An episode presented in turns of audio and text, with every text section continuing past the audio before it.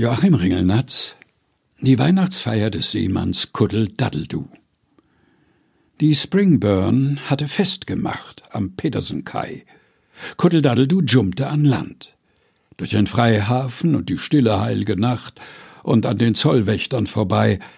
Er schwenkte einen Bananensack in der Hand. Damit wollte er dem Zollmann den Schädel spalten, wenn er es wagte, ihn anzuhalten. Da flohen die zwei voreinander mit drohenden Reden, aber auf einmal trafen sich wieder beide im König von Schweden. Dadeldus Braut liebte die Männer vom Meere, denn sie stammte aus Bayern.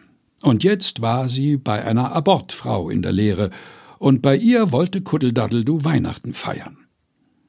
Im König von Schweden war Kuddel bekannt als Krakeler.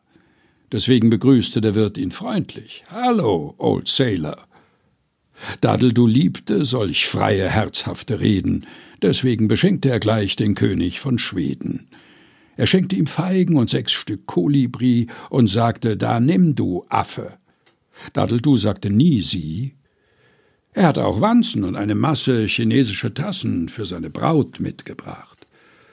Aber nun sangen die Gäste Stille Nacht, heilige Nacht, und da schenkte er jedem Gast eine Tasse und behielt für die Brauen nur noch drei. Aber als er sich später mal darauf setzte, gingen auch diese versehentlich noch in zwei, ohne dass sich Datteldu selber verletzte. Und ein Mädchen nannte ihn Trunkenbold und schrie, er habe sie an die Beine geneckt. Aber Daddeldu zahlte alles in englischen Pfund in Gold und das Mädchen steckte ihm Christbaumkonfekt still in die Taschen und lächelte hold und goss noch Geneva zu dem Gilka mit Rum in den Sekt. Dadeldu dacht an die wartende Braut, aber es hatte nicht sein gesollt. Denn nun sangen sie wieder so schön und so laut, und Dadeldu hatte die Wanzen noch nicht verzollt, deshalb zahlte er alles in englischen Pfund in Gold. Und das war alles wie Traum. Plötzlich brannte der Weihnachtsbaum, plötzlich brannte das Sofa und die Tapete, kam eine Marmorplatte geschwirrt, rannte der große Spiegel gegen den kleinen Wirt, und die See ging hoch, und der Wind wehte. Dadeldu wankte mit einer blutigen Nase, nicht mit seiner eigenen, hinaus auf die Straße. Und eine höhnische Stimme hinter ihm schrie, Sie, Daddel, Sie! Und links und rechts schwirrten die Kolibri.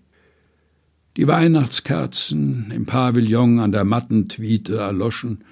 Die alte Abortfrau begab sich zur Ruh. Draußen stand Daddeldu und suchte für alle Fälle nach einem Groschen.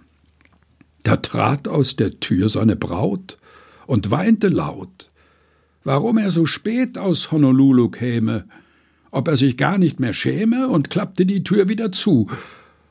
An der Tür stand für Damen es dämmerte langsam. Die ersten Kunden kamen und stolperten über den schlafenden Daddeldu. Joachim Ringelnatz Die Weihnachtsfeier des Seemanns Kuddeldaddeldu gelesen von Helga Heinold